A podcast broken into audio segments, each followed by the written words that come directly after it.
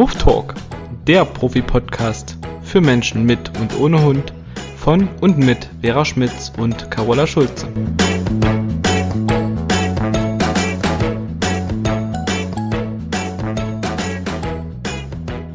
Hallo Carola, ich freue mich, Vera. dich zu sehen. Na, ich freue mich auch. Du, vielleicht sollten wir einfach mal für die Zuhörer kurz sagen, wenn wir uns hier zu Beginn immer mit Hallo, liebe Carola oder liebe Vera begrüßen. Das liegt tatsächlich daran, ähm, dass wir uns ja außerhalb von dem Podcast tatsächlich nicht wirklich sehen. Wir wohnen ja relativ weit voneinander entfernt mhm. und äh, haben zeitbedingt auch keine Möglichkeiten, dass wir permanent telefonieren oder äh, uns irgendwie zusammenzoomen. Und während dem Podcast sehen wir beide uns immer auch via Zoom. Ja, was Und sehr schön ist. Genau, da freuen wir uns beide. Ja. Heute geht es um Aggressionsverhalten an der Leine. Ganz genau.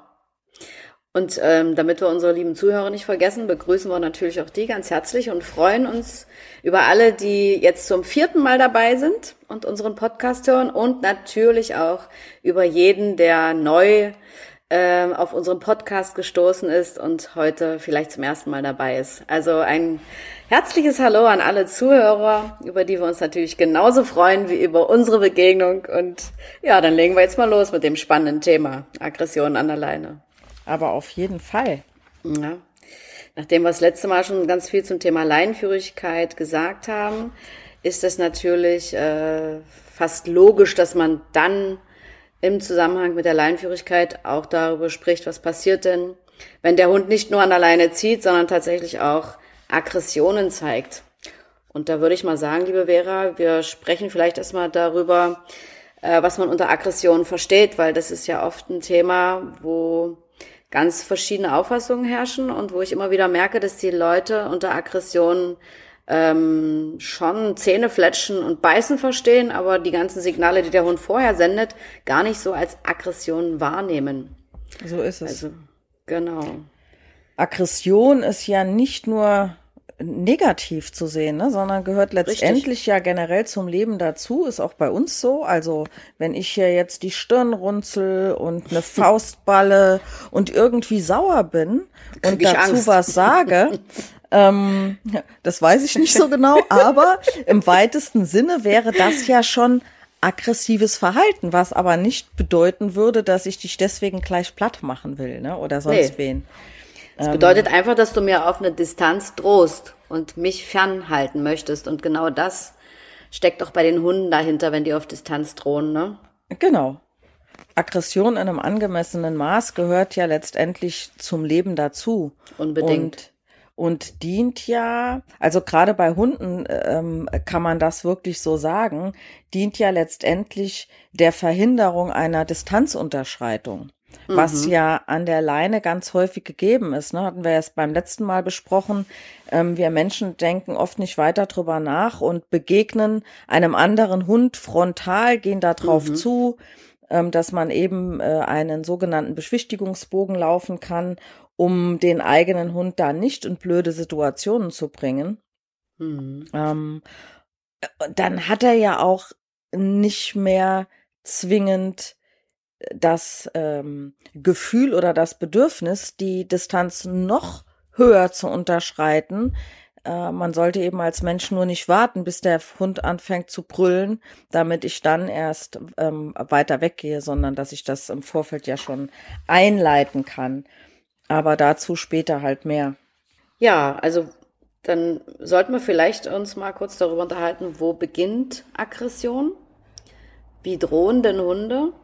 Und äh, was gehört da alles dazu? Es gibt ja dieses äh, Sechs-Stufen-Modell nach der Dorit Feddersen-Petersen.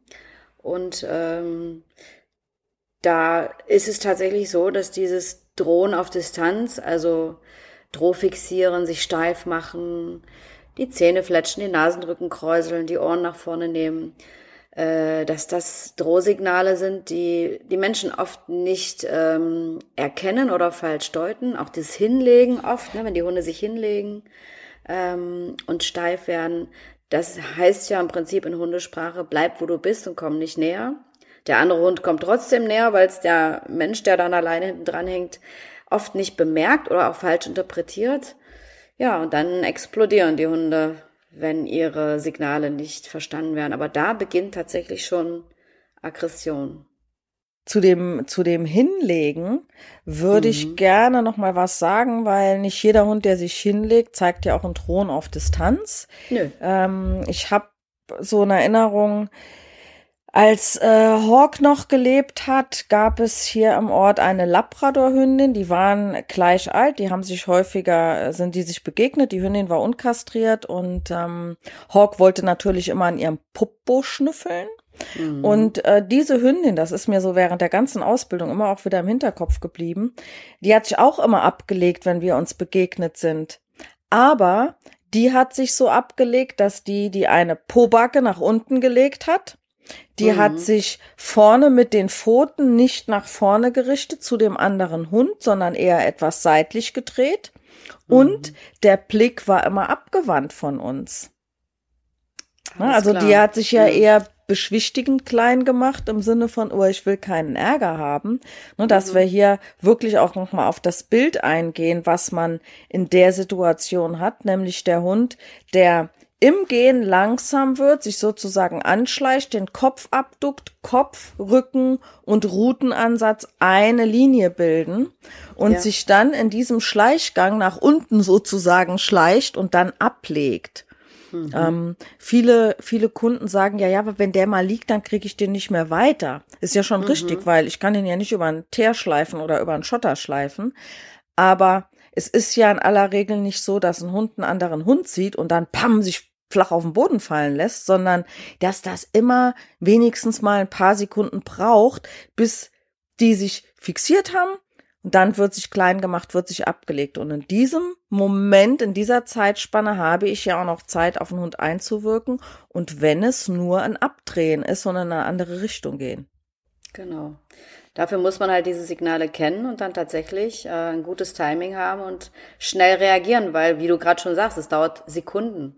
Also äh, das ist wirklich, ähm, es switcht so schnell um, dass man nicht viel Zeit hat zum Reagieren, aber man hat sie tatsächlich. Wenn man den Ansatz erkennt, dass der Hund jetzt anfängt, dem anderen zu drohen, ist es eine Möglichkeit, äh, dann zu sagen, okay, ich gehe jetzt in die andere Richtung und demonstriere meinem Hund, ich will keinen Streit und ich will mich da jetzt nicht auseinandersetzen und nehme den dann halt mit oder ich wechsle die Straßenseite. Dann hat man noch eine gute Chance. Wenn es dann, wenn er dann schon liegt, so wie du auch sagst, und gerade wenn der äh, nicht nur 15 Kilo hat, sondern 30, 40 oder mehr, gibt ja viele Hunderassen, die entsprechend viel wiegen, kriegst du den einfach nicht mehr von der Stelle.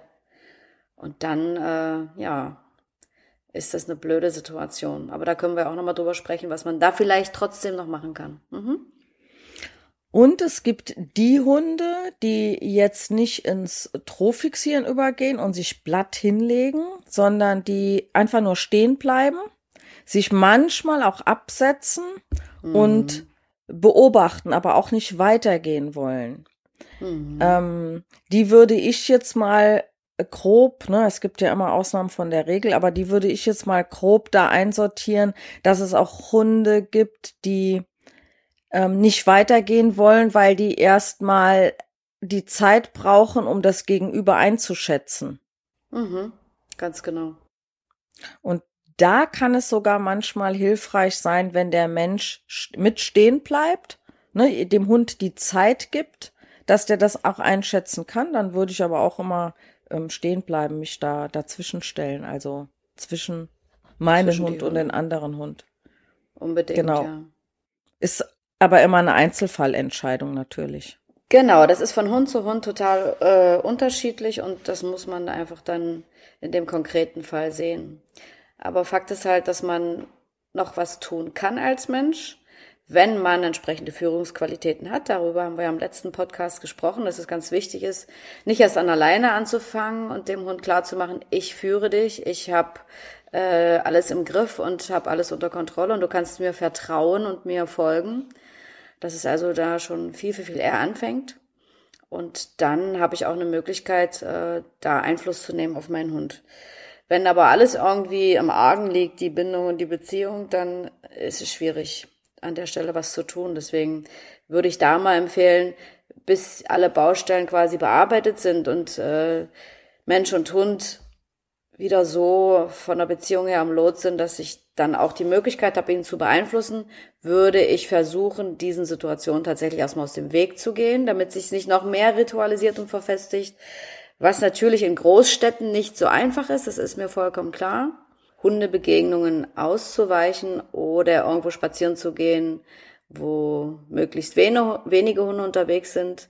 Ähm, und gerade auch jetzt in der Corona-Zeit, ähm, wo so viele Leute sich tatsächlich Hunde anschaffen, wird die Population der Hunde in den Großstädten gerade dort immer, immer größer. Und deswegen ist es natürlich schwierig, dann zu sagen, weicht mal den Hundebegegnungen aus. Aber man kann ja einfach auch die Straßenseite rechtzeitig wechseln, bevor der Hund sich überhaupt aufbaut. Und Straßen sind ja meistens zugeparkt mit Autos, sodass man da eine Barriere und einen Sichtschutz hat. Und deswegen würde ich das schon probieren. Und vielleicht kann man ja doch mal zu anderen Zeiten spazieren gehen. Das ist dann wieder die gute Seite.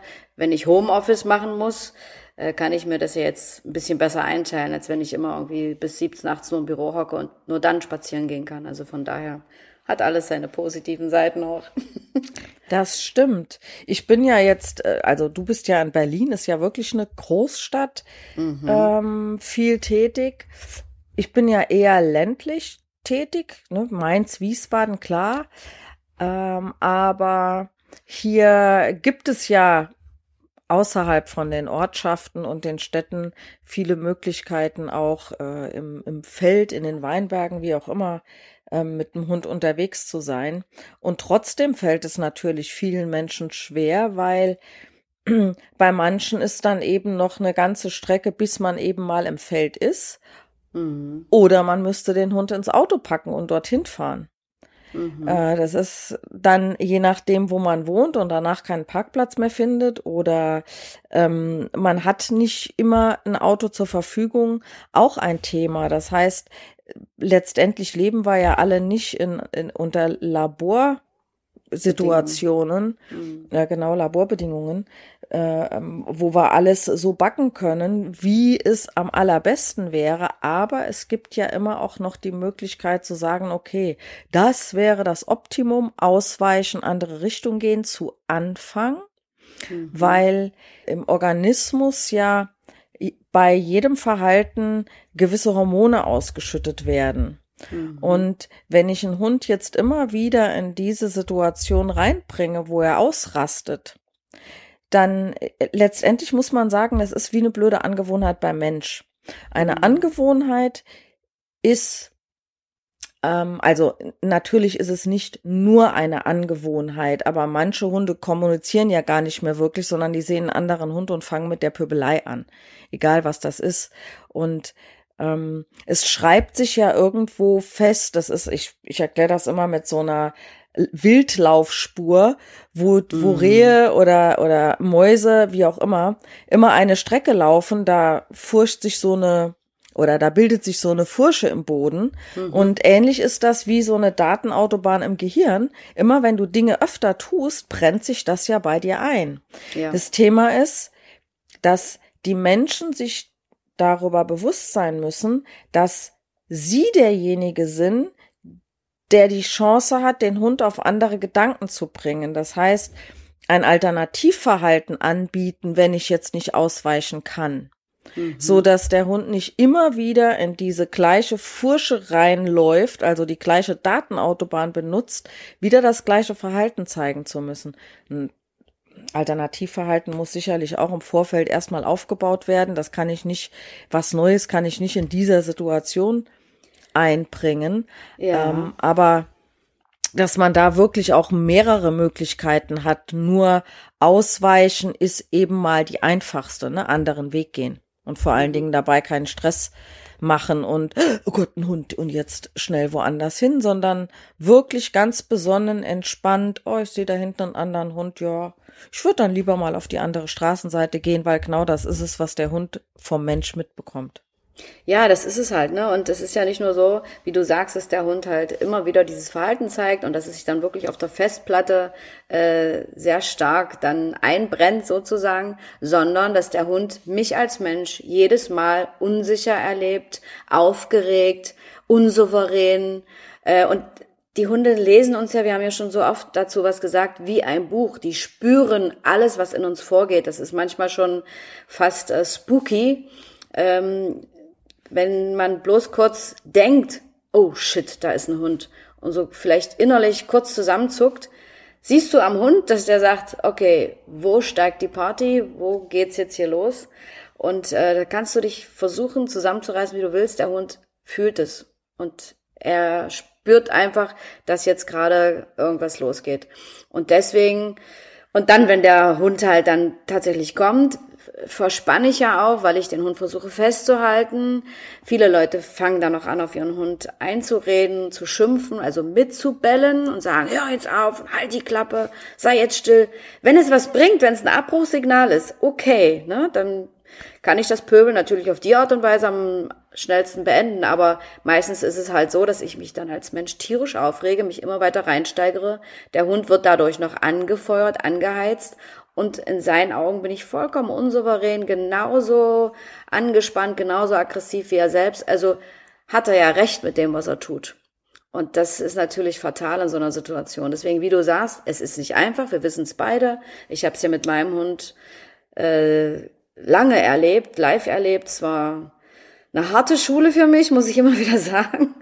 Aber ähm, das ist so wichtig, dass man da wirklich versucht, so cool wie möglich zu bleiben, entspannt wegdrehen auf die andere Straßenseite und dem Hund möglichst nicht noch irgendwie Öl in die Lampe zu gießen mit seinem Verhalten.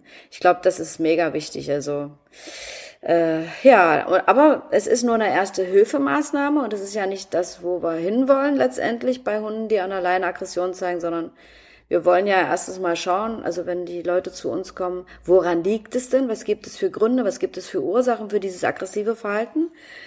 Und ähm, dass wir dann halt gucken, wie kann ich denn diese Ursachen angehen und was kann ich denn tun, damit der Hund äh, keinen Grund mehr hat, sich so aufzuregen. Und beziehungsweise ganz wichtig, was du dann gesagt hast, mal ein Alternativverhalten auch aufbauen.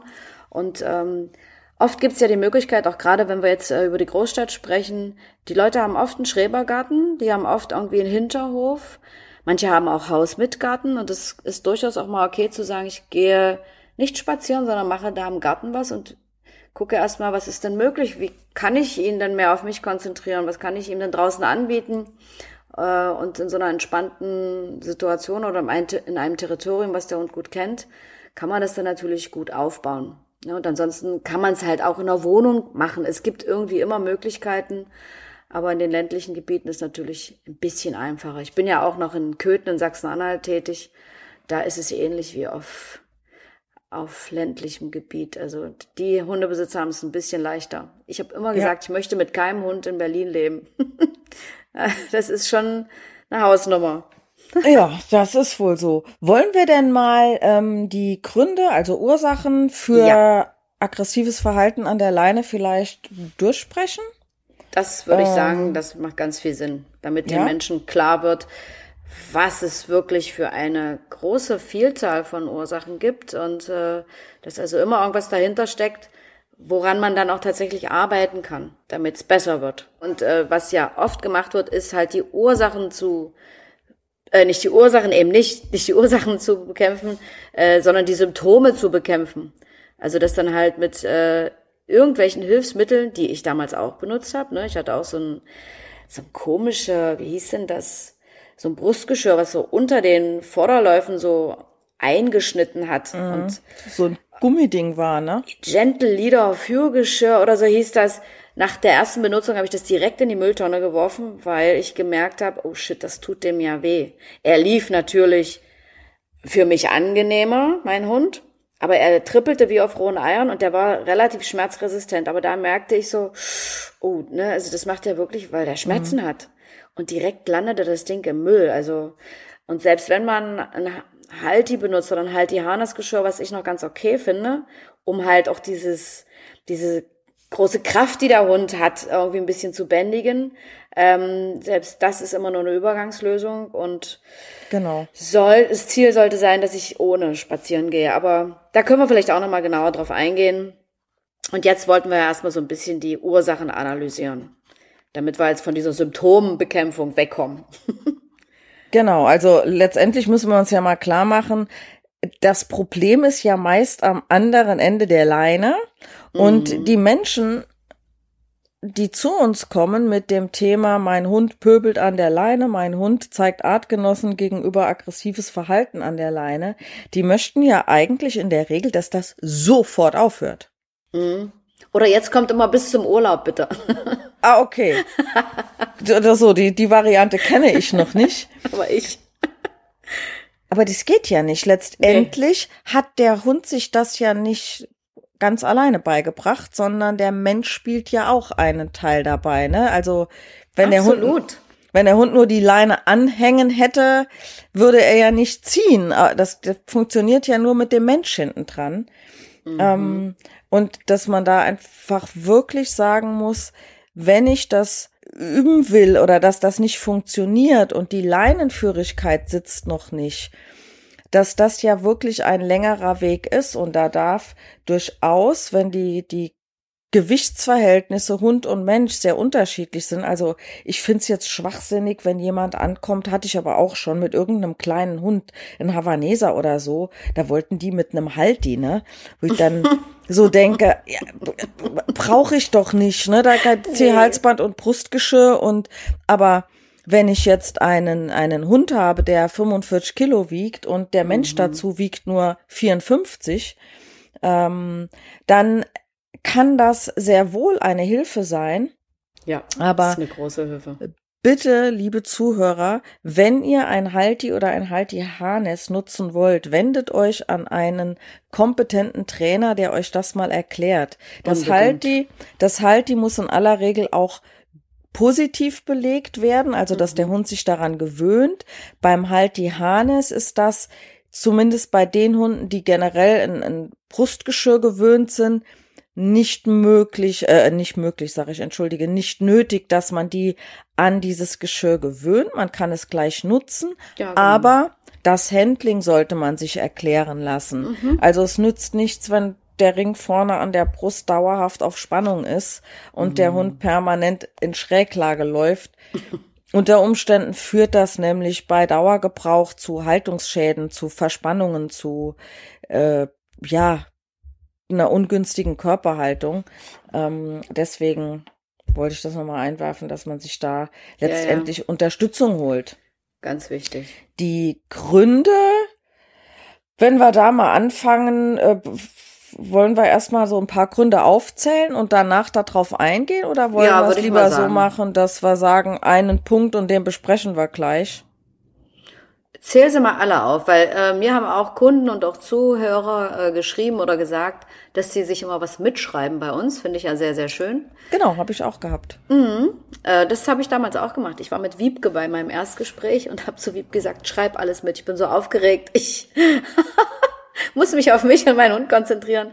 Und mir hat das total geholfen. Also das Mitschreiben ist wirklich eine coole Sache.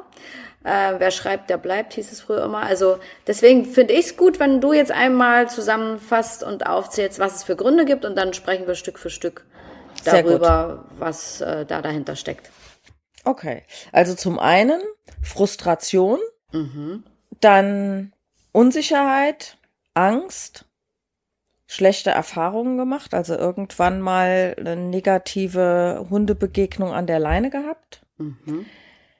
Dann wäre eine Möglichkeit natürlich noch die Verteidigung einer Ressource. Sprich, also einmal kann es natürlich sozial motiviert sein und der Mensch ist die Ressource. Mhm. Dann kann es aber auch das Spielzeug oder das Futter sein, was der Mensch mit sich führt. Mhm. Eine sexuelle Motivation, also das ist ja so ein Klassiker häufig, ne? Ja. Der nicht kastrierte Rüde, der einem anderen nicht kastrierten Rüden begegnet. Ist jetzt gerade wieder ein großes Thema. Hündinnen werden gerade wieder verstärkt genau. häufig und das habe ich jetzt gerade öfter. Mhm. Genau. Dann äh, territorial motiviert. ist mhm. sicherlich ein Grund und ähm, das ist vielen Menschen gar nicht so bewusst. Sie erklären die Frage oft schon beim beim erst beim ersten Telefonat. Mhm. Ja, bei, bei uns in der Umgebung, ne, da ist das, oder die sagen, der Hund ist aggressiv an der Leine, Artgenossen und dann äh, will man sich auf dem Trainingsgelände treffen. Und dann sagen die manchmal schon, ja, da zeigt er das aber nicht. Ne, genau. Also der, so, dann weiß man ja eigentlich, hat man dann schon einen guten ähm, Hinweis oder äh, denen ist das nicht bewusst, weil sie nur in der eigenen Umgebung laufen und immer an den gleichen Orten gehen und dann kommen die woanders hin, dort treffen sie andere Hunde und zeigen es gar nicht. Mhm, ganz genau, das ist schon ein Indiz dafür. Aber zähl mal bitte noch zu Ende auf, damit wir dann nochmal drauf eingehen können. Unsere Pubertierchen. Ja. Die Jungspunde, die jetzt irgendwie ein bisschen Hormoneinschüsse haben, noch nicht so genau wissen, wie sie damit umgehen sollen und so weiter. Ja, zu und, mir hat neulich mal ein Mann einen netten Spruch gesagt. Da ging es allerdings um pubertierende Kinder. Der sagte, am Kopf, an der Stirn müsse ein Spruch dran stehen, äh, wegen vorübergehender Umbauarbeiten geschlossen. da habe ich zu ihm genau. gesagt, genau das kannst du beim Hund an die Stirn nageln. Also das ist ja auch mal so eine Situation, wo viele Leute denken, oh mein Gott, da ist alles weg, alles, was der mal konnte, funktioniert nicht mehr, Hilfe. Ja, da reden wir gleich nochmal drüber. Hm. In meiner, äh, in meinem Webinar, wo es um äh, Pubertät und Junghunde geht, auch drin. Also auch so ein Baustellenschild, ne? Mhm, genau. Genau, ist immer lustig. Ähm, dann, da hattest du eben auch schon was äh, dazu angesprochen, also einfach unbewusst verstärktes Verhalten. Mhm. Ja. Gut, und zu guter Letzt logischerweise eine schlechte Leinenführigkeit. Ja. Wer, ne, wer vorne läuft, führt, wer hinten läuft, folgt und wer vorne läuft, trifft Entscheidungen. So sieht's das aus. Das ist einfach so. So sieht's aus. Okay, dann gehen wir mal Punkt für Punkt durch. Also als erstes hattest du genannt die Frustration. Genau. So, der absolute Klassiker ist, ich habe zurzeit sehr viele Welpen im Training. Ähm, und das Erste, was in der Begegnung fast immer passiert, ist, dass die Menschen natürlich stolz sind, mit ihrem süßen Liebling dann zu mir zu kommen und dann lassen sie den meistens sogar an der Flexileine so direkt auf mich zubrettern und dann springt er an mir hoch und dann kriegen die schon direkt das erste Mal von mir ähm, ja gesagt, dass das nicht so günstig ist. Ne? ich erkläre denen dann immer, natürlich freue ich mich auch über diesen kleinen süßen Hund, aber was der jetzt lernt, ist halt ungünstig. Der hat jetzt äh, drei, vier Kilo vielleicht, ist zuckersüß und hat noch diesen Niedlichkeitsbonus. Und äh, die meisten Menschen reagieren natürlich nicht so wie du und ich, also ignorant und neutral, sondern die werden dann sagen, oh, was bist du für ein Süßer? Und wenn man dann sagt, nee, lieber nicht springen lassen, ist doch nicht schlimm. Ich habe doch heute die Jeans an, die kann ruhig dreckig werden. Kommt der Hund dann in einem halben Jahr und springt den gleichen Menschen an, dann ist das nicht mehr so witzig. Und für den Hund ist es dann auch nicht mehr witzig, weil der hat jetzt gelernt in dieser Phase, wo er halt noch äh, niedlich, knuffig, klein und leicht war, dass jeder Mensch sich über dieses Anspringen freut und ihn streichelt und ja, sein Mensch in der Situation auch nichts tut meistens oder wenn dann vielleicht noch ein bisschen schimpft, wenn es hochkommt. Aber das interessiert den Hund ja nicht, weil das ist ja auch Aufmerksamkeit, auch wenn es negativ ist und damit eine Bestätigung. Und dann plötzlich, wenn er nachher 30, 40 Kilo hat, darf er das nicht mehr. Und dann reagieren die Menschen plötzlich anders. Das führt zu Frust, weil das versteht der Hund nicht. Der denkt sich, äh, was ist denn jetzt los? Warum darf ich denn jetzt nicht mehr? Das gleiche mit Hundebegegnungen. Jetzt äh, geht das vielleicht noch, wenn die so klein sind. Ähm, bei älteren Hunden siehst du dann, dass sie dastehen und sagen, oh, nimm das kleine Tierchen bloß weg, der ist so lästig. Aber meistens machen das die Menschen auch nicht. Und äh, wie gesagt, die denken dann immer, ach, mein Hund soll zu jedem Kontakt haben und mit allen sich gut verstehen. Der muss und, ja sozialisiert werden. Ja. Also mit anderen Worten, dem muss man ja beibringen, dass er alle Hunde abchecken muss, die an einem vorbeigehen. So sagen wir das ja. Hm. Ja, was dann letztendlich, wenn die älter werden und ein Bewusstsein für viele Dinge kriegen, eben das Problem ist, zu sagen, Moment mal, du hast mir den Job erteilt, dass ich alles abchecken soll und das durfte ich auch bei meinen Artgenossen bisher und jetzt mhm. darf ich mhm. es nicht mehr. Mhm. Wenn wir das mal mit Menschenkindern auch vergleichen, ich sag mal Kleinkinder, also Welpen, ne, jetzt mhm. und Welpen, Junghunde, die sich, die sich begrüßen, da passiert ja auch in aller Regel nichts. Außer dass sie eben lernen, man sollte das immer tun oder man muss es immer tun. Mhm. Aber ähm, so kleine Kinder fremdeln ja vielleicht nicht so oder die machen sich nicht so viele Gedanken, wie nehme ich zum anderen Kind Kontakt auf. Ja, genau. Wenn die aber älter werden, sieben, acht, neun, zehn und die kommen jetzt in eine Gruppe Gleichaltriger, die sie nicht kennen, werden die meiner Meinung nach nicht mehr so unbedarft dazugehen, weil die sich schon eher überlegen, wie reagieren die denn jetzt da drauf, wenn ich hm, so. Mhm. Das heißt, weil sie einfach schon einen Schritt weiter denken. Und so ist es natürlich mit einem Hund, der in der Pubertät ist und der älter wird auch. Der hat jetzt nicht wie ein Kind, der hat andere Sachen im Kopf, aber das Denken geht ja eher schon in eine erwachsene Richtung, wo das Ganze eine Aufgabe zu erfüllen hat. Ganz genau. Ja, also wie gesagt, das ähm, ist zu dem Thema Frustration, glaube ich, das, was wir sehr häufig erleben. Dass man sich also wirklich ganz genau überlegen muss, was erlaube ich meinem Hund an der Leine? Oder ist es vielleicht nicht besser? Und dann sind wir ja wieder bei dem großen Thema Leinführigkeit. Ich entscheide alles und somit auch an der Leine ist es nicht besser, oder es ist natürlich besser, wenn ich entscheide, darf der Hund Kontakt aufnehmen, auf welche Art und Weise darf er das, wenn er den Kontakt aufnimmt und ich bin nicht einverstanden, weil es irgendwie sehr aufdringlich ist oder grob ist oder frech oder aggressiv, dann muss ich auch einschreiten. Würde ich beim Kind zum Beispiel auch machen. Ne, und so dieser Spruch, die regeln das dann schon unter sich.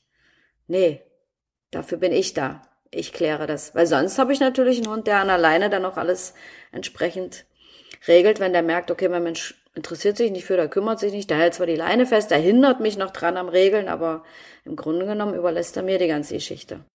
Und wir müssen ja auch noch einen Schritt zurückgehen, also nochmal zu dem Thema, was wir beim letzten Podcast besprochen hatten.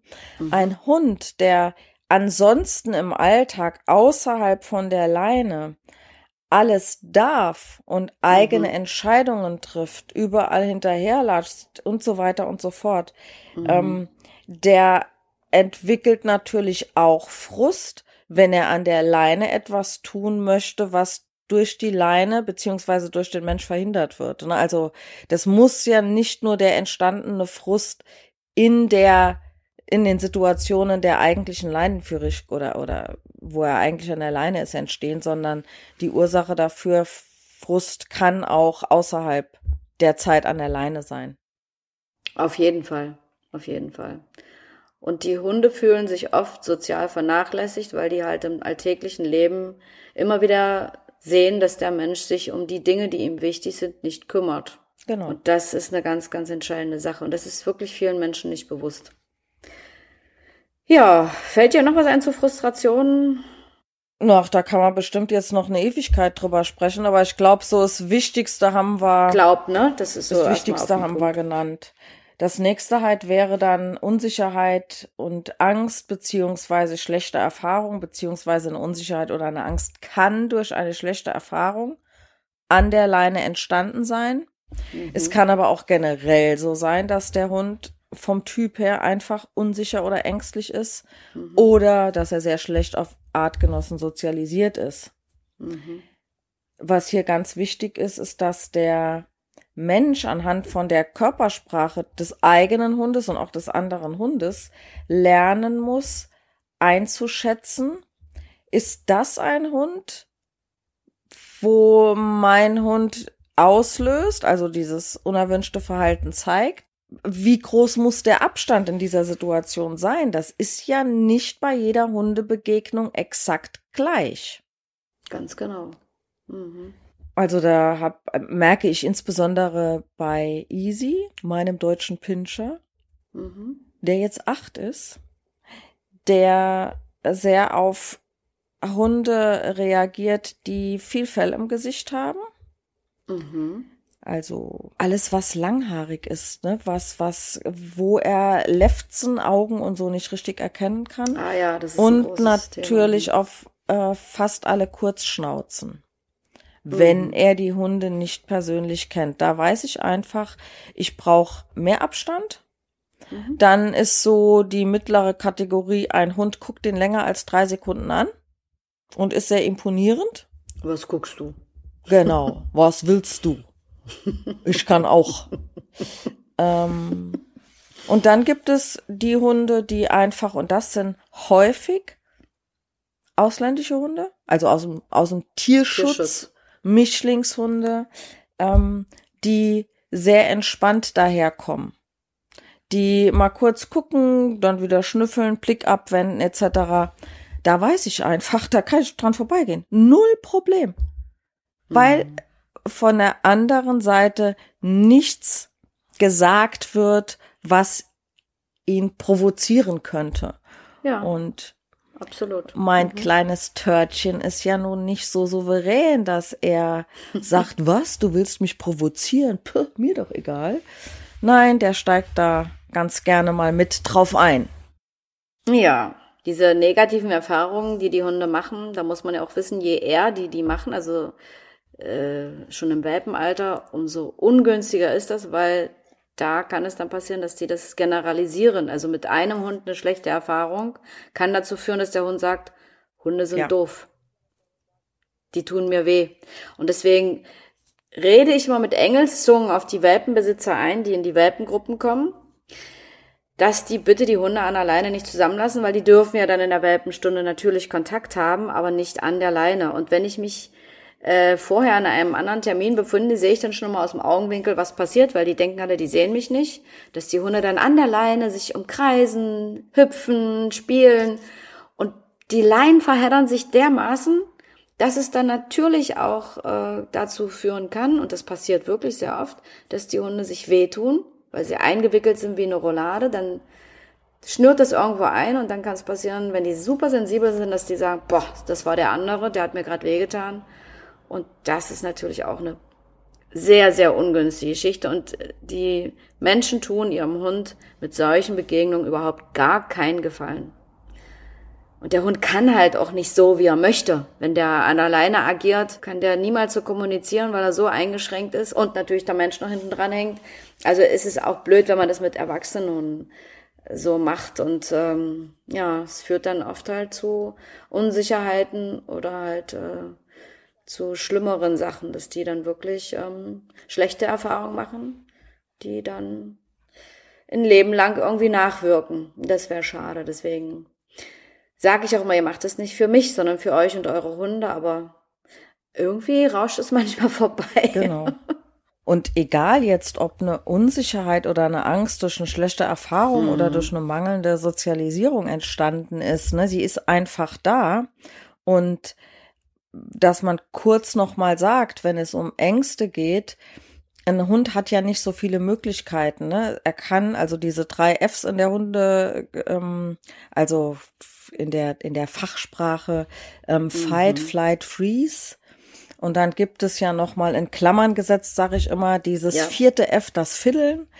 Ähm, also kämpfen, sich äh, also einfrieren, nichts mehr tun und die Sache über sich ergehen lassen oder eben flüchten. Mhm. Das Fiddeln, also dieses, ich tue jetzt mal so, als würde ich spielen wollen und mach mal so ein bisschen Blödsinn, das sind Dinge, die je nach Hund gezeigt werden würden, was aber an der Leine nicht geht ich kann kein Rennspiel initiieren, wenn ich an ein, einer äh, ein, ein Meter fünfzig Leine bin. Ich kann nicht flüchten, wenn mein Mensch mich mit ein Meter fünfzig Leine festhält.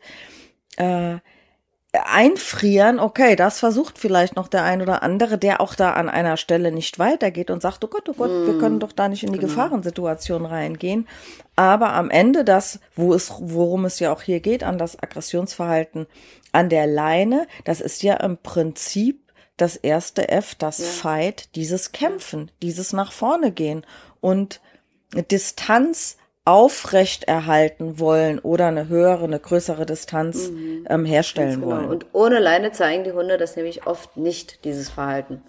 Und daran sieht man halt auch wirklich, dass ähm, da der Mensch eine riesengroße Rolle spielt, diese Einschränkung durch die Leine Und ähm, wir hatten ja auch am Anfang gesagt, dass es fast wirklich immer äh, auch darin begründet liegt, wie sich der Mensch verhält oder der Mensch mit seinem Verhalten unbewusst diese Aggression dann alleine gefördert hat. Das erkennst du direkt daran. Ich frage ja immer, seit wann ist denn dieses Verhalten da oder wann habt ihr das zum ersten Mal beobachtet? War es vom ersten Tag an? Und in, ich sag mal, 97 Prozent der Fälle war es am Anfang gar nicht und dann hat sich Stück für Stück gesteigert und meistens so mit äh, der Geschlechtsreife war es dann richtig heftig. Und dann warten die Menschen aber noch eine Weile, weil sie denken, es verwächst sich und kommen dann, wenn die Tierchen schon fast äh, ihre geistige und körperliche Entwicklung abgeschlossen haben, also mit zwei bis drei Jahren. Und dann, ja, hat sich das natürlich schon ziemlich stark ritualisiert. Genau, ne? Und ist zum erlernten Verhalten letztendlich ja auch ja. geworden. Und die haben ja auch Erfolg damit. Die merken auch, wie sie Eindruck machen mit ihrem Verhalten. Genau, der andere, ne, ich, ich pöbel hier, wer lässt denn seinen pöbelnden Hund bitteschön an einen anderen Hund? Mal davon abgesehen, dass das lerntheoretisch mhm. ja der falsche Weg wäre. Und wenn mir ein pöbelnder Hund entgegenkommt, dann sage ich ja auch nicht, ach, kommen Sie doch mal her, lassen Sie den doch ruhig mal zu meinem Kontakt aufnehmen, ne? Ja. Dann bellt der ja vielleicht nicht mehr. Das nee. macht man ja nicht. Das sollte man wirklich nicht tun.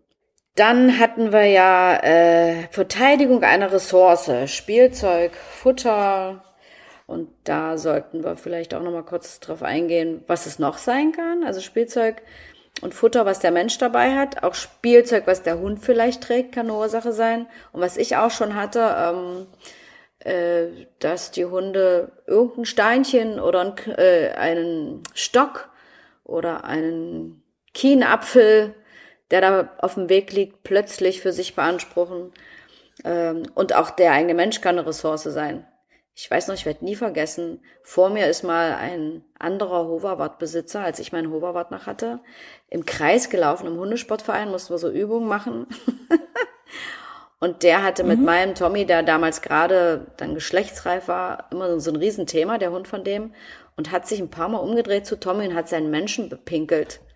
Der hat es nicht gemerkt, der hatte Stiefel an. Oh. Und ich dachte damals, ach du liebe Zeit, ne, was für eine Unverschämtheit, der pickelt seinen Menschen an. Aber ne, der hat Tommy immer wieder gesagt, das ist mein Mensch, bleib mal mit deinem schön weit hinter mir. Und wir waren ziemlich eng, also das hätte auch blöd enden können, aber ich hatte ja damals keine Ahnung. Ich musste innerlich halt noch ein bisschen lachen, weil er hatte schon ganz nasse Gummistiefel. Ja, aber das äh, Wer weiß, vielleicht hatte er die Gummistiefel genau aus dem Grund an, weil ihm das schon häufiger passiert ist. Kann sein. Und er wusste vermutlich aber nicht, weshalb sein Hund das immer wieder tut. Aber das war tatsächlich so ein bisschen, ne? Ressource Mensch, der gehört mir. Ich glaube nicht, dass dem Hund die Gummistiefel wichtig waren. Nee, glaube ich auch nicht. ja. nee, das wohl eher nicht. Aber äh, Mann, was es manchmal für wirklich witzige Dinge gibt, die man so Aha. beobachtet. Vielleicht sollten wir unsere Zuhörer mal ähm, animieren uns, wenn, also denen wird ja sowas auch schon mal passieren, dass die mhm. irgendwas Lustiges erleben, dass die uns ihre Geschichten mal äh, weiterleiten, wenn die, wenn die irgendwas Lustiges erlebt haben. Und äh, wir könnten ja mal überlegen, ob wir irgendwann mal einen Podcast über sowas machen. Ganz genau. Wir haben ja selbst auch genügend Geschichten im Gepäck. Ab und zu lassen wir ja auch mal eine einfließen. Aber das, äh, das könnte ich mir auch gut vorstellen. Wir hatten auch im Vorfeld schon besprochen, dass äh, wir auch super gerne mal einen Podcast machen würden, wo wir nur Fragen beantworten. Das heißt also. Genau. Sehr gerne dürfen die Zuhörer uns Fragen stellen über unsere Mails, die wir ja unter dem Podcast auch in den Shownotes, genau. Oder auch in den Kommentaren. Also auf welchem Weg auch immer. Aber das könnten wir uns auch gut vorstellen, dass wir dazu mal einen Podcast machen. Und das kann wirklich querbeet sein zu allen Themen. Und äh, Fragen sind nie irgendwie blöd oder doof und die müssen überhaupt nicht peinlich sein, weil nur wer fragt, kann halt auch was lernen und sich weiterentwickeln. Ne? Von daher, also Feuer genau. frei, wir würden uns freuen. Bei uns hieß es immer, es gibt keine blöden Fragen, nur blöde Antworten. Also genau. Fragen darf man immer und wenn wir da einiges zusammen haben, würden wir das sehr, sehr gerne mal machen, Fragen mhm. von euch beantworten. Genau, aber noch gehen uns ja die Themen nicht aus. Äh, wir haben noch ganz viel zu besprechen, glaube ich. Ja, Und schön. Da sammeln wir jetzt erstmal in nächster Zeit. Also wir waren jetzt nochmal bei äh, der Verteilung von Ressourcen, hatten ja schon gesagt, Futter Genau. kann eine Rolle spielen und Spielzeug und äh, oder auch soziale Kontakte mit anderen Hunden. Also manche Menschen dürfen sich auch einem Hund nicht nähern oder auch keinen anderen Hund streicheln. Und dann geht der eigene Hund dazwischen und splittet das und sagt, Pfoten weg von anderen Hunden. Nur ich kriege hier von dir Streichleinheiten und ein anderer wird nicht angefasst. Also da gibt's eine Menge, äh, was man da so beobachten kann zwischen Menschen und ihren Hunden.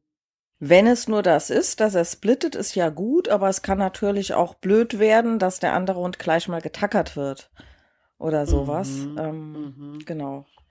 Sollte man ein Auge drauf haben. Ja, Spielzeug und Futter, da geht's ja letztendlich darum, dass der, der Mensch, der den Hund führt, noch, äh, die Frage ist ja, ob er führt, aber der den Hund an der Leine hat, äh, ob ihm das schon bewusst ist, dass es vielleicht um etwas geht, was er mit sich führt.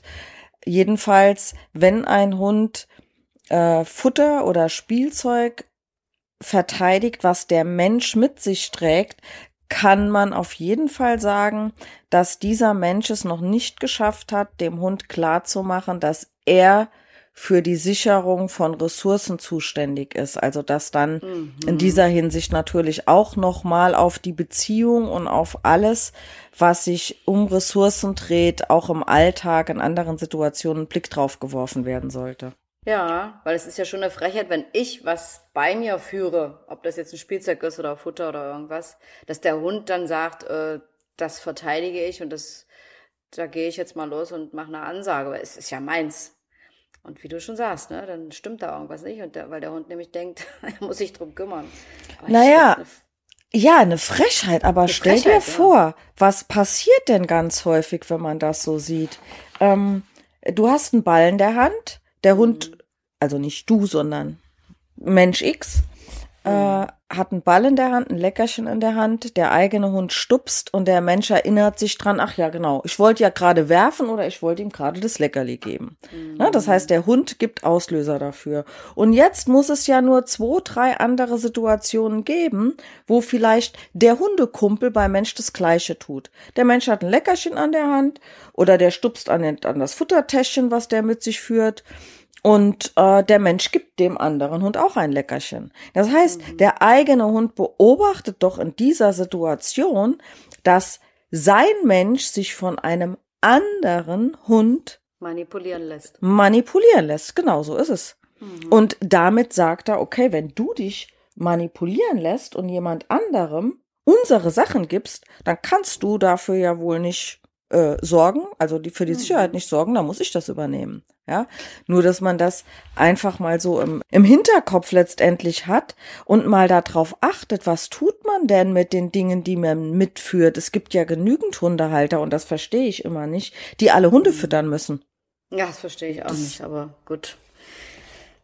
Was, äh, äh, da- das beobachte ich auch oft und die denken halt immer, dass die Hunde irgendwie alle Hunger haben oder dass sie besonders nett sein müssen zu den Hunden, sich einkratzen müssen. Ich weiß es auch nicht. Also ich würde schon deswegen niemals einen anderen Hund oder überhaupt gar kein Tier füttern, weder im Tierpark noch an einer Pferdekoppel, weil ich weiß ja gar nicht, ob der das, was ich da dabei habe, verträgt. Es gibt ja inzwischen viele Tiere, die allergisch sind zum Beispiel und äh, die dann halt echt mit Durchfall oder Erbrechen oder allergischen Reaktionen zu kämpfen haben. Schon das wäre ein Grund, sowas niemals ohne Erlaubnis zu tun. Und naja, aber manche sind da echt, äh, ja. ich denke mal, sie müssen füttern, nicht nur bei Hunden. Das ist eine komische Angewohnheit. Genau, aber schau mal, man tut ja, ne, wenn man bekocht Freunde oder die Familie, Essen tut ja einfach gut. Essen ist gut für die Seele. Also wenn man gerne isst ne, So und das es. genießt, dann, also ich lasse mich auch gerne bekochen, ne, mal keine Frage so. Ich auch. Und ähm, wenn das dann auch noch lecker schmeckt, umso besser. Mhm.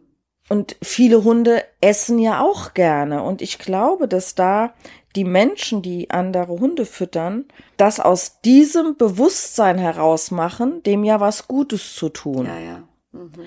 Sich aber auf der anderen Seite ne, das Negative daran nicht überlegen, dass es schlecht sein kann für den Hund, den sie füttern, mhm. dass es schlecht sein kann für den eigenen Hund, der das immer beobachtet. Mhm. Und unter Umständen ist es ja auch für sie selber schlecht, weil die Hunde lernen natürlich nach dem dritten Mal, wenn du jetzt nicht sofort einen Keks rausrückst, dann muss ich ein bisschen deutlicher werden und dich mhm. nochmal dran erinnern, dass du mir die letzten drei Male einen Keks gegeben hast. So sieht's aus. Ja. Naja, also das sind alles so Sachen, die sind wirklich vielen Menschen nicht bewusst.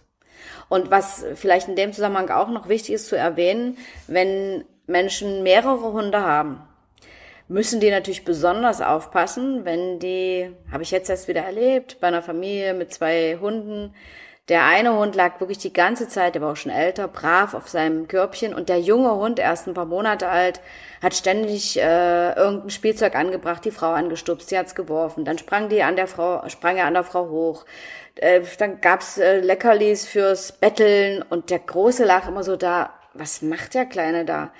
Und die Frau sagte dann zu mir, ja, seit der Kleine da ist, hört der viel schlechter. Ich sage, ja, warum wohl? Weil der sieht, was der Kleine mit dir macht. Du lässt dich ja rund um die Uhr von dem manipulieren und äh, reagierst auf alles, was der Kleine äh, so veranstaltet mit dir. Der ist rotzefrech und kriegt von dir einen Haufen Aufmerksamkeit. Und der Große denkt sich jetzt so, ja, okay, es lohnt sich scheinbar nicht, hier entspannt zu liegen, sondern dann muss ich auch mal sehen, dass ich irgendwie was mache, damit sie mehr mit mir diskutiert. Und das äh, beobachte ich auch sehr häufig. Also man muss sich wirklich super genau überlegen, was mache ich mit anderen Hunden oder gerade auch in der Familie, weil das beobachten die untereinander ganz genau. Ja, und gerade im Thema Aggressionsverhalten ähm, ist es ja häufig auch so, man hat vielleicht einen Hund, der macht an der Leine ist alles super und alles easy, jetzt kommt ein zweiter Hund dazu, da fängt es jetzt an und wer kriegt wohl die meiste Aufmerksamkeit? Derjenige, der pöbelt. Ja, ganz genau. Und das ist dem anderen bewusst. Genau. Und welches Problem hat man dann meistens danach? Zwei Hunde, die pöbeln. Der ja, eine, ne, der, der Neuere fängt an. Der zweite sagt sich, okay, wenn du dafür Aufmerksamkeit kriegst, dann steige ich doch auch mal mit ins Bellen ein. So Und mein aus. Tipp ist dann ganz, ganz häufig, während der eine bellt, Mach mit dem anderen ein Suchspiel und beschäftige dich ganz intensiv mit dem und lass den bellenden Mann bellen. Wenn der irgendwann merkt, dass der Brave eine Belohnung oder Aufmerksamkeit kriegt und dazukommt, lass den mal schön abblitzen und das machst du auch mal drei, vier Mal. Hm. Und du wirst merken, nach ein paar Wiederholungen denkt der noch kurz drüber nach zu pöbeln und sagt sich dann, ach nee, da war doch was, da bei denen passiert ja was anderes. Hm. Funktioniert nicht bei allen Hunden, aber ist auf ja. jeden Fall ein Versuch ja. wert, mal den, der es besser kann, wirklich zum Streber zu machen und auch den mhm. Streber zu belohnen. Ja. Kann man leider nur mit zwei Hunden. Wenn ich nur einen hab, geht das noch nicht. nee. Aber das ist auf jeden Fall eine gute Möglichkeit. Ja, soll jetzt aber nicht heißen, dass die Leute, die in, einen Hund haben, der an der Leine pöbelt, sich jetzt einen zweiten dazu nehmen.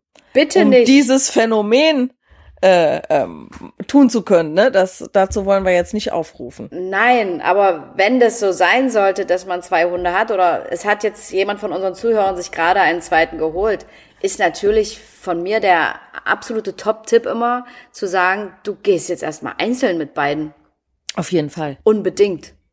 Weil die denken dann immer, okay, jetzt gehen wir mit zwei Hunden spazieren, spart ja auch Zeit. Und dann kommst du zu diesen Dingen, die du gerade beschrieben hast. Aber ich würde vorbeugen und wirklich erstmal gucken, ähm, dass ich mit dem neuen Hund auch ganz viele Dinge mache und kläre, die mit dem alten schon längst klar sind, damit der alte nicht drauf einsteigt. Das ist dann also, ja, ist dann sehr zeitaufwendig. Und deswegen, das würden sich dann wahrscheinlich einige überlegen, die das vorher wissen. Mit dem zweiten Hund. Das stimmt wohl. Ja. Ja, dann hatten wir nach sexueller Motivation. Ja, sexuelle Motivation. Also, das ist ein schwieriges Thema, weil das natürlich für die Hunde was ganz Natürliches ist, sich verpaaren zu wollen, fortpflanzen zu wollen und äh, es ist ja normalerweise nicht so, dass so viele Hunde in einem kleinen Territorium leben, wie jetzt bei uns Menschen hier in den Städten. Und selbst ländlich ist ja eigentlich immer noch eine sehr hohe Hundedichte. Und deswegen ist das dann schon für den Hund eine sehr bedeutende Sache, den anderen mitzuteilen. Also die Hündin halt, ne, ich möchte mich das gerne verpaaren, ich bin soweit und äh, ich habe hier das Recht, das zu tun. Und das machen Rüden natürlich auch, vor allen Dingen auch durchs Pinkeln, den anderen dann mitzuteilen, wie weit sie sind und dass sie geschlechtsreif sind und läufig sind und ihre Stehtage haben. Und die Rüden teilen dann auf die Art und Weise auch anderen Rüden mit, ich möchte ja gerne der flotte Hengst sein sozusagen, der sich hier mit den Hündinnen verpaart und da merkt man halt auch am Pinkeln, also die Hündinnen pinkeln ja vor, während und nach der Läufigkeit auch sehr, sehr viel, also markieren. Und die Rüden lecken dann diesen Urin auf und klappern mit den Zähnen, um genau zu analysieren, was bei der Hündin jetzt gerade passiert, wie weit die ist. Und ja, und da äh, kann man dann immer beobachten. Und es ist ja heutzutage so, dass es fast das ganze Jahr über sich hinzieht, dass die Hündinnen läufig sind. Dass es dann halt zu Streitigkeiten zwischen unkastrierten Rüden und natürlich auch unkastrierten Hündinnen kommt. Halt aufgrund dessen. Genau, bei den Rüden etwas mehr als bei Hündinnen, also ist meine Erfahrung. Ja, meine auch. Und ähm, das Thema ist ja, dass die Rüden natürlich nicht wissen, dass der Konkurrent, der andere, nicht kastrierte Rüde, die Hündin ja vermutlich auch nicht stecken darf. Ja. Der hat nur im Kopf, ich würde diese Hündin gerne als mein, meine Hündin sehen. Und mhm. du ziehst, ziehst mal bitte Leine hier und ähm, ja, ziehst mal bitte Leine, ne? Ja, passend zum Thema. fortzupflanzen, ähm, ja. äh, genau. Äh, na, es ist wirklich in Konkurrenz wenn Hunde in einem wirklichen Rudel leben, verpaaren sich in aller Regel ja nur der ranghöchste Rüde mit der ranghöchsten Hündin. Mhm. Und alle anderen äh, Rüden oder Hündinnen in diesem Rudel, die akzeptieren das. Ja. Wir leben aber mit Hunden in einem Gebiet, wo sich im Prinzip ständig ein wildes Durchkreuzen verschiedener Rudel ist. Das, das ist ja von der Natur aus so nicht vorgesehen. Nee. Äh, und die Hunde sind, was den Schritt angeht, einfach noch nicht so weit, sondern da ist bei denen in dem im Organismus und in der in der Programmierung nenne ich es jetzt einfach mal noch das ursprüngliche drin und da ist es eben nicht normal, dass in einem Territorium mehrere Rüden und mehrere Hündinnen sind, die sich jetzt unbedingt verpaaren wollen würden. Hm. Genau, und deswegen gibt es da diesen, diesen Konkurrenzdruck. Hm. Sie hustet genau. ein bisschen. Ja. Ist vielleicht sein Thema. Ach, der hat doch jetzt die ganze Zeit geschlafen und uns gar nicht zugehört. Nein. Er ist ja auch in der Zwischenzeit längst kastriert. Und für uns war das wirklich, äh, muss ich sagen, die beste Entscheidung. Easy war auch mhm. ein sehr ähm, stark sexuell motivierter Hund. Jetzt mhm. gar nicht, dass der alles, was vier Beine hatte, bespringen wollte, auch nicht alles, was zwei Beine hatte. Mhm. Ähm, aber er war, wenn er eine heiße Hündin gerochen hat, war der am Ende so gestresst, der ist nur noch mit mhm. Stressmimik draußen rumgelaufen. Der hat auf eine Entfernung von 500 Metern einen Hund gesehen, wenn der vorher eine heiße Hündin gerochen hat. Da stand der auf zwei Beinen schreiend. Mhm. Und das, der, der war ja auch zu der Zeit, hatte der ja ganz viele Magen-Darm-Probleme. Und mit mhm. der Zeit habe ich das immer wieder beobachtet, dass die Magen-Darm-Probleme mit solchen Phasen zusammenhängen. Und ich habe ihn chippen lassen zum Testen, habe ihn dann mhm. kastrieren lassen und im Nachhinein kann ich wirklich sagen, für uns beide war es die beste Entscheidung. Und ich bin jetzt niemand, der so pro Kastration eingestellt ist. Mhm. Ja, aber Einzelfallentscheidung und in der Situation war es wirklich ähm, viel wert. Man muss aber auch dazu sagen, auf manche nicht kastrierte Rüden reagiert er noch. Es ist nicht so, dass er generell ein Problem mit, mit äh, nicht kastrierten Rüden hat. Aber es gibt einen hier in der Nachbarschaft, ich glaube, ich habe das schon mal bei einem Podcast erwähnt, den riecht der nur. Ja.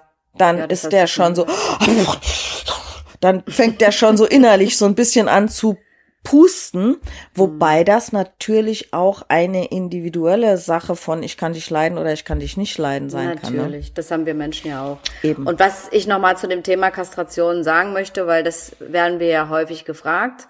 Es ist tatsächlich so, ich bin auch kein Befürworter einer Kastration und es sollte wirklich das letzte Mittel der Wahl sein.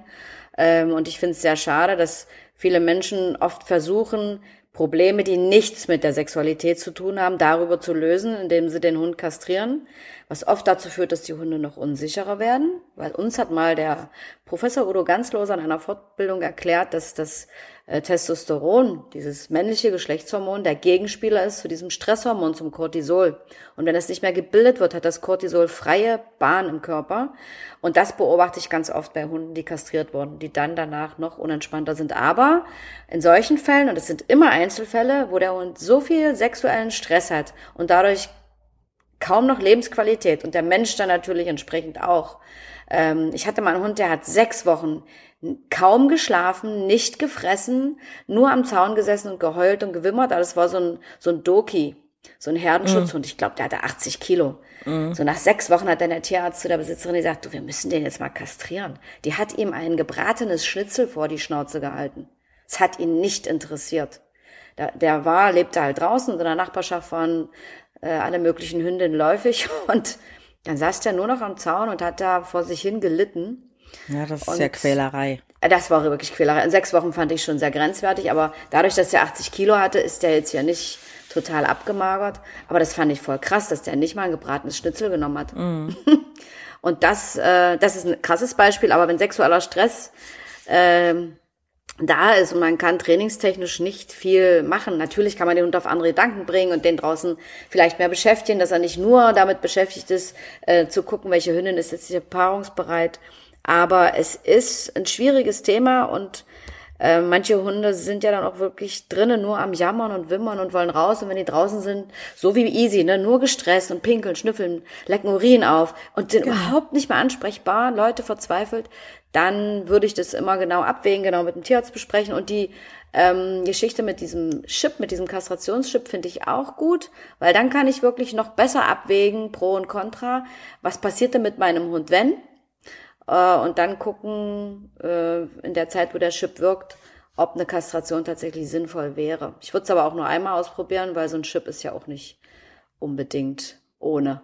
Es ist ja immer eine künstliche Hormonbehandlung und das sollte man nicht ausdehnen. Ja, und es gibt ja auch noch keine Langzeiterfahrungen, ne? Was, was so sieht's aus. bei einer längeren Anwendung das vielleicht für, für Nachteile haben kann. Mm. Genau.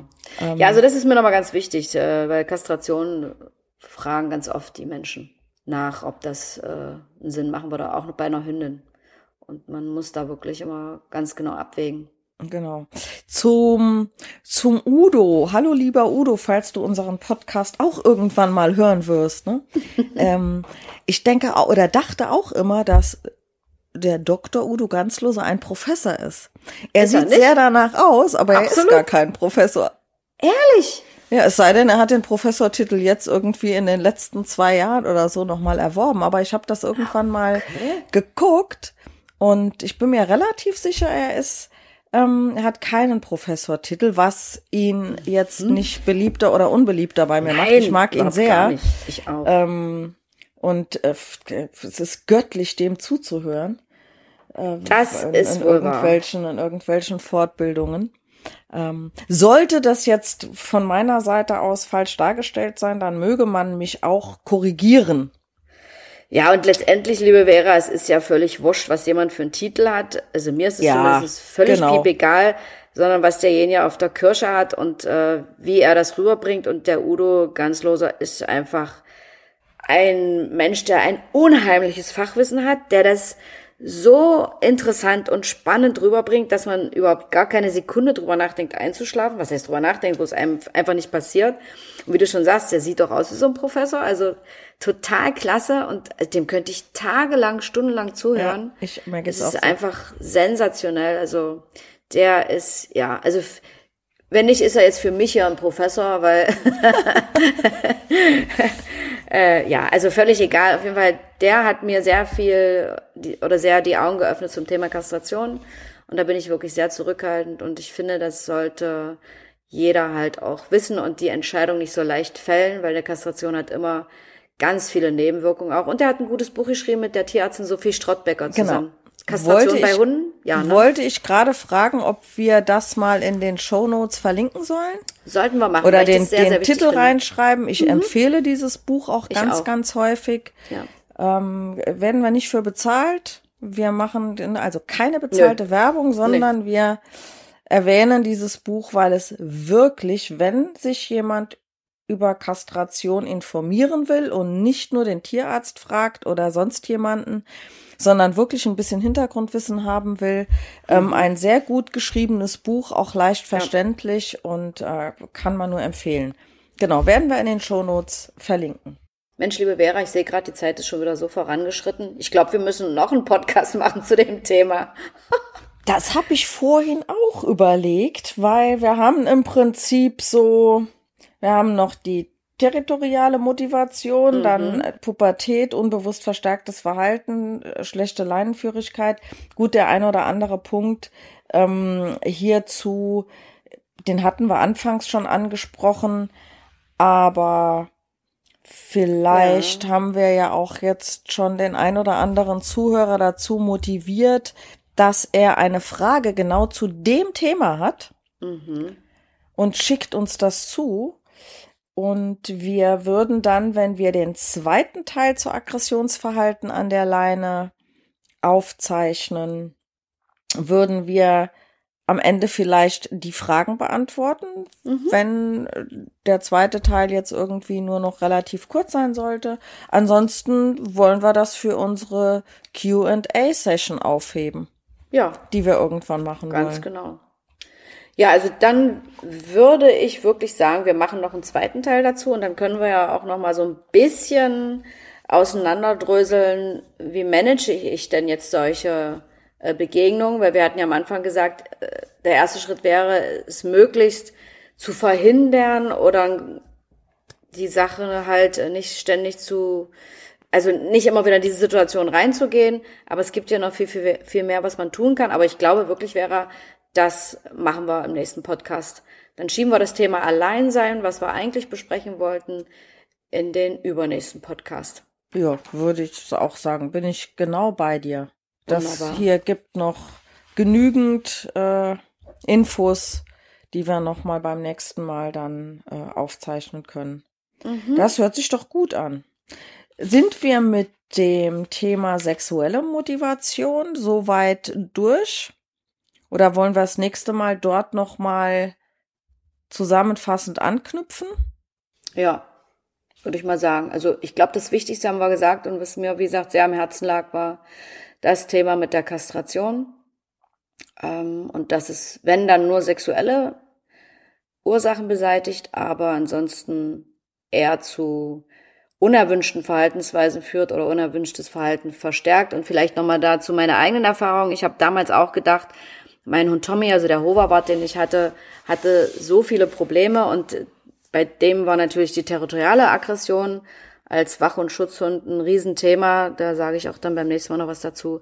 Aber ich habe damals gedacht, da hatte ich noch nicht diese Informationen vom Udo Ganzloser, äh, wenn der jetzt noch Stress bekommt mit anderen Rüden wegen sexuellen Geschichten. Er war ja damals ein Jahr alt und äh, als ich zu Martin gekommen bin, bevor das jetzt vielleicht noch dazu kommt, äh, lasse ich den lieber kastrieren. Und er war sehr unsicher und bei dem habe ich es wirklich erlebt. Deswegen bin ich mir sicher, dass es auch stimmt mit diesem Testosteron, dass es Cortisol deckelt. Äh, der wurde danach, danach noch unsicherer für eine Zeit und es ging nochmal richtig die Post ab. Und ich habe das bitter bereut. Und ich muss auch dazu sagen, nicht nur deswegen, weil sein Verhalten sich dann an der Stelle nochmal verschlechtert hat, obwohl ich dann schon ein halbes Jahr auch in der Ausbildung war bei Martin, sondern auch im Alter musste ich dann feststellen, was ja eigentlich logisch ist, äh, der hatte nachher kaum noch Muskeln in den mhm. Hinterläufen. Und da der 40 Kilo hatte, hatte der nachher richtig Mühe, seinen Hinterteil hoch zu bewegen oder überhaupt seinen großen, kräftigen Körper hochzustemmen. Die Muskeln gingen rapide zurück. Und natürlich, wenn kein Testosteron mehr gebildet wird, äh, wo soll es dann herkommen? Also das war bitter und ähm, ich würde es nicht mehr so leichtfertig tun. Und im Rückblick finde ich es halt auch schade, dass die Tierärztin ähm, da nicht mit mir auch nochmal über diese Sachen gesprochen hat, sondern die hat direkt äh, den Termin gemacht und es getan, ohne mich da vielleicht nochmal aufzuklären. Da hätte ich mir gewünscht, dass die mir halt diese Sachen aufzeigt und sagt, Mensch, ne, es könnte die und die Nebenwirkungen geben und ja. Leider sind ja die Tierärzte, was sowas, also was verhaltenstechnische Dinge angeht, nicht per se als Tierarzt geschult. Wenn die von sowas Ahnung haben, dann nur, mhm. weil sie sich zusätzlich zu ihrem Studium selber informieren. Ja, genau. Es gibt ja auch verhaltenstherapeutisch arbeitende Tierärzte. Die haben aber meines Wissens nach eine Zusatzausbildung. Mhm. Ich will mich jetzt nicht über die Qualität dieser Zusatzausbildung äußern. Kann ich auch nicht. Können wir nicht, nee, Nö. keinen Einblick.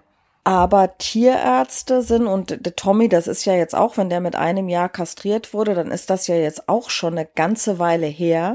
Das ja, heißt, ja. auch Tierärzte, das merke ich in der Zwischenzeit, ähm, kastrieren heute nicht mehr so ganz so leichtfertig wie noch vor knapp 20 Jahren, aber immer noch zu oft und zu schnell. Ich vergesse nie, dass Martin mhm. in, äh, uns immer gesagt hat, er ist der Meinung, dass in Deutschland einerseits zu viel und andererseits zu wenig kastriert wird. Das heißt, ähm, mm. Kastration ist so bei manchen Sachen, ey, dann lassen wir den Hund mal kastrieren. Aber mm. es mhm. wird eben nicht drauf geguckt, was ist denn der Auslöser bei diesem Hund. Ja, genau. Ne, dass er, dass er ein unerwünschtes Verhalten zeigt, hat es damit zu tun, hat es nicht damit zu tun und dann auch diese Frage danach, was kann bei diesem Hund der Nachteil sein? Hm. Hawk wurde ja bei mir erst mit neun Jahren kastriert, also der Dobermann, den ich früher hatte, weil hm. er Tumore in den Hoden hatte. Da musste es einfach sein, ja. medizinische Ursache, ne? Da kannst du nicht groß was machen. machen. Nee. Easy war halt fünf und ein bisschen was, bis ich den hab chippen lassen. Und ja, Easy ist danach auch unsicherer geworden. Mhm. Was ich bei ihm beobachtet habe, war, dass er Dinge in der Umwelt plötzlich wahrgenommen hat, die er vorher wahrscheinlich, weil er mit all seinen Sinnen nur beim Aufnehmen der Gerüche war, mhm oft nicht mitbekommen hat. Der hat sich mhm. manchmal vor Dingen erschrocken, an denen ist er fünf Jahre lang schon ganz häufig vorbeigegangen. Die hat er mhm. nie festgestellt, also nie wahrgenommen, dass die da sind. Und nach der Kastration plötzlich hat er sich vor solchen Sachen erschrocken. Da lichtete sich der Vorhang. genau. Ne? Er hat mhm. einfach mehr, mehr in der Umwelt wahrgenommen. Ja, das genau. kann natürlich auch der Fall sein. Aber mhm. was du sagst und auch jedes, also jeder Hund, jedes Lebewesen sozusagen, also mhm. hat ja weibliche und männliche Hormone und die werden ja auch nicht nur in den Geschlechtsorganen gebildet, sondern auch meinetwegen in den Nebennierenrinden. Ja, genau. Ähm, das heißt, diese Hormone werden ja zusätzlich noch woanders gebildet, aber eben nicht mehr in den Mengen. Und bei einer Hündin ist es so, wenn ich eine angstaggressive Hündin habe, die äh, nach vorne geht und ich nehme der das mildernde Östrogen weg, dann kommt das Testosteron, was Kampfhormon ist, was nach vorne mhm. geht, mhm. Äh, ja vermehrt vor und dadurch, dadurch kann es halt gut sein, dass diese Hündin extremer nach vorne geht. Mhm. Und bei einem Rüden ist es halt so, wie du eben schon gesagt hast, und auch, dass wenn ich einen unsicheren Rüde kastriere und ich nehme dem jetzt dieses mutmachende Testosteron weg, dass der dann mhm. manchmal wie ein Kartenhaus zusammenfällt, ja. plus nochmal das, was du gesagt hast mit dem Cortisol als Gegenspieler. Ähm, ne, das sind ja Sachen, wenn man die nicht weiß, man macht sich ja keine Gedanken drüber, wenn dann jemand sagt, ja, der Hund rennt immer weg, dann kastriere ihn doch mal, ne? Nur wenn genau. er jetzt zum Jagen wegrennt, dann nützt das halt gar nichts. Im Gegenteil, nee, dann, im Gegenteil. dann sind die Kanäle fürs Jagen ja noch offener, weil man sich ja gar nicht mehr um was anderes Gedanken machen muss. Genau, ist der Kopf wieder frei für solche Dinge. Gut, dann würde ich sagen, knüpfen wir hier beim nächsten Mal an und äh, setzen das Thema dann fort, weil es ja doch sehr, sehr umfangreich ist. Ich denke immer vorher, wir kriegen doch die Stunde gar nicht voll, aber ja, ist doch Quatsch. ja, ist so. ja. gibt immer so ganz, ganz viel zu sagen. Und ja. ähm, das Schöne hierbei ist ja auch, die Zuhörer können das in einer entspannten Atmosphäre auf sich wirken lassen, wenn wir mhm. unseren Kunden das im Termin sagen, wenn die ihren Hund dabei haben, wenn sowas gerade stattfindet, sind die meiner Meinung nach oft nicht in der Lage, das aufzunehmen. Also die hören das, aber sie können sich's nicht merken, weil mhm. das Gehirn kann ja nicht so viele Sachen auf einmal verarbeiten und wenn mhm. die gerade mit dem Hund beschäftigt sind, dann wird das eben schwieriger und deswegen mhm. denke ich, ist es ja auch nicht verkehrt, wenn wir hier ein bisschen mehr dazu sagen, mhm. weil nicht alles trifft ja auf jeden zu. Nee, ganz genau. Machen wir einfach einen zweiten Teil draus, was soll's? Ja, eben. In vier Wochen dann. Genau. Dieser Podcast wird am 15. Mai hochgeladen. Genau, wenn die Zuhörer das jetzt hören, dann ist er ja schon hochgeladen sozusagen. Ja, genau. Und die nächste Folge kommt dann 15. 15. Juni. Genau, so ist es. Dann würde ich gerne die Zuhörer verabschieden. Ganz genau. Habt eine schöne Zeit. Ich hoffe, es hat euch, hat euch gefallen. Bitte, wenn ihr Fragen, Anregungen habt oder Feedbacks für uns, teilt sie uns mit. Abonniert den Kanal, wenn ihr wollt, dass wir auch langfristig daran interessiert sind oder motiviert werden, wir brauchen auch mal ein paar Leckerchen. Ne? Bei uns sind Ganz die Leckerchen genau. quasi die, die Abonnenten und die Downloads ja. und Streams, ähm, dass wir euch weiter befeuern mit Informationen. Ja. In diesem Sinne, schön. Carola, würde ich mich auch von dir verabschieden. Ich drück dich auf die Entfernung mal wieder. Ich drück dich auch. Auf die, toll. keine Ahnung, vielen, vielen Kilometer, die zwischen uns liegen. Ja und freue mich auf das nächste Mal. Ich freue mich auch, Vera. War sehr schön mit dir. Bis Ebenso. dann, ja. Bis dahin. Ciao. Tschüss.